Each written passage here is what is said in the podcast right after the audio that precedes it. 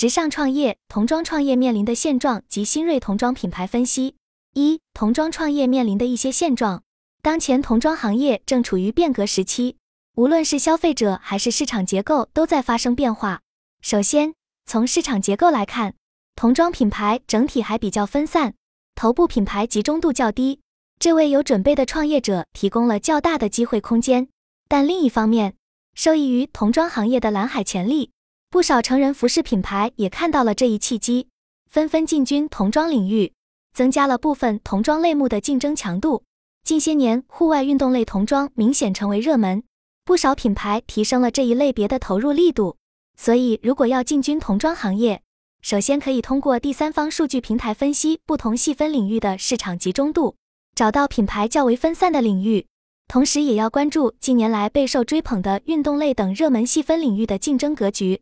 从消费者来看，年轻化的妈妈群体消费理念也在发生变化，他们更关注孩子的身心健康。追求天然无害的面料，轻盈舒适的版型，也会影响他们的童装选择偏好。近年来兴起的天然植物染色、环保面料、宽松舒适版型等，都是这一趋势的体现。此外，新生代妈妈的购买决策也越来越受网红等他人推荐的影响。这方面可以采用社交电商的互动工具进行营销。另外，对于一些童装品牌能够长期保持较高的消费溢价的现象，也值得我们进一步调查研究其背后的原因，比如独特的品牌个性、日韩风格等因素。除消费者和市场结构变化外，童装市场的供给端也在发生一些变化。一方面是东南亚地区的童装生产成本优势明显，不少品牌将产能向这些新兴地区转移；另一方面，国内的童装供应链也在不断升级。智能化车间开始普及，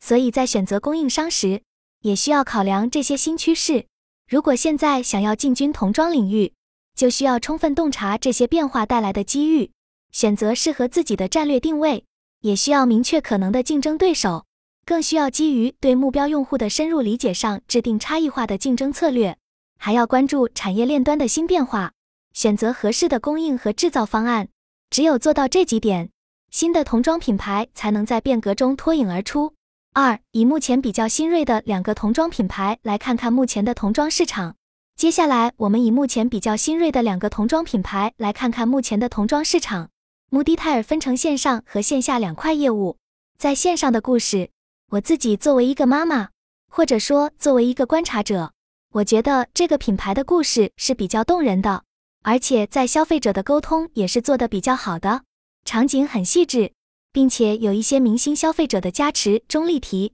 网球冠军等，在和消费者的沟通上，他们的小红书的内容做得还算不错，既有头部 KOL 的投放，也有中腰部 KOC 的内容共创，而且他们的社群和公众号，我觉得是在内容创新上还算不错的。比如他们会做用户的故事，讲述穿着他们衣服的孩子如何在比赛中克服困难，并且设计感很强。很容易引起妈妈们的情绪支持。第二个比较新锐的童装品牌是幼兰，主打植物基童装，品牌 slogan 是新一代孩子穿下一代面料，创造让孩子们在各个场景中都感到舒适和自信的衣服，陪伴找到他们独一无二的价值。幼兰将产品主要分为了三个系列，不同的系列匹配了不同的场景和面料特性。一木系列来源于树木，吸汗能力优秀。夜晚睡觉或者运动的时候也能舒爽。二棉系列被用户称为撸猫棉，非常的柔软，适合敏感肌。三骨系列高弹耐磨，适合运动场景。我们从两个童装新锐品牌的 slogan 和产品结构可以看出，他们都非常注重产品本身的差异化和专业化，比如面料的研发和功能提升，与成人服饰类似。优质的面料和舒适性是童装产品的重要特性。尤其是对于童装，家长通常对这些方面更为看重，所以新锐品牌可以与专业的纺织研发机构合作，开发功能化面料，针对这些需求下足功夫。除在前期投入产品研发外，新品牌后期也要持续优化款式，关注用户反馈，可以定期采用用户调研、数据分析等方法，检验产品市场契合度，同时要与优秀的供应商合作，保证产品质量。供应链的管理也需要持续优化，做好产品的同时，这类新锐品牌也十分看重内容营销，善于利用明星加持、设计感强的图文、视频来进行社交媒体传播。这可以让品牌背后的设计理念和产品亮点得到有效传递。在营销内容上，要围绕品牌利益展开，通过内容建立品牌个性。比如某品牌强调运动功能，内容则聚焦相关场景的故事。但在营销方面，有一个重要问题在于，这种线上线下统一的品牌形象需要导购的专业服务作为支撑。如果线下导购无法像品牌账号那样讲述产品故事，无法回答面料等方面的问题。就会削弱用户的品牌感知，所以新锐品牌需要像一些高定品牌那样，通过培训和提供专业素材的方式，帮助导购系统的学习产品知识，掌握专业服务技巧。可以建立导购认证体系，提供不同级别服务人员对应的培训课程，也可以设立内容部门，负责统一规划。此外，新锐品牌还需要注重线下店面的氛围营造，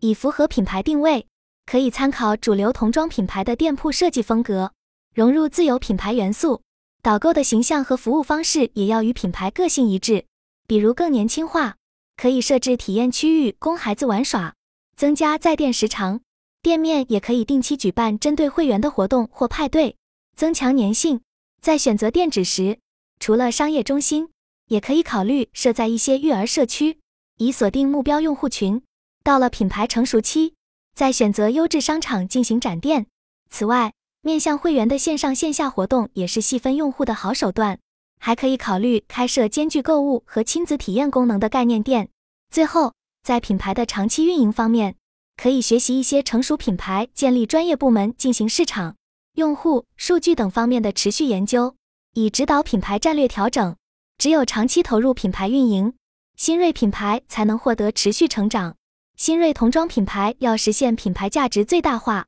就需要在产品、内容、渠道、用户感知各方面进行全力投入和长期持续优化。这需要依托一整套成熟的品牌运营体系。品牌建设需要视长远，找准自己的定位，并严格执行。三、如何在初创阶段选择合适的销售方式？从对新锐童装品牌的讨论，我们可以看出，他们在产品定位上都注重差异化。如面料的研发设计，这是吸引用户的重要方面。对于新锐品牌来说，如何在产品和商业模式上进行差异化和创新也尤为重要。只有找到自己的定位和竞争优势，新品牌才能在竞争激烈的市场立足。可以从细分领域切入，提供差异化解决方案。创始团队的洞察市场能力也至关重要，并且新品牌需要投入资源进行面料和功能创新研发。这是与成熟品牌竞争的关键。品牌在传播上也需要明确自身的定位，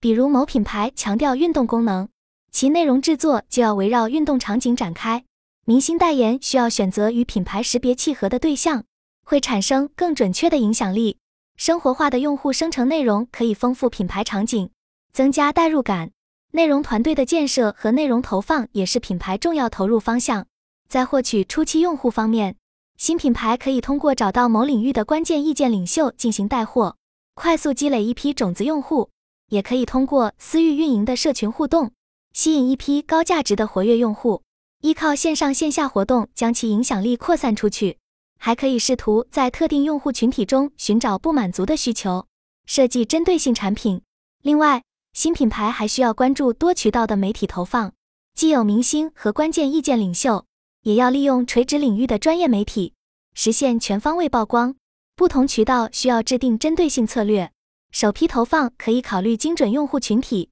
但最关键的是要提供真正优质的产品和服务，不能只停留在营销层面。综上，新品牌需要在产品研发、内容建设、获客渠道、业务模式等方面进行前瞻性设计和持续投入，还要建立专业的品牌运营团队。品牌想要得到市场的认可，需要有远见的发展战略，不断推进，并且需要时间积淀，方能成为有影响力的品牌。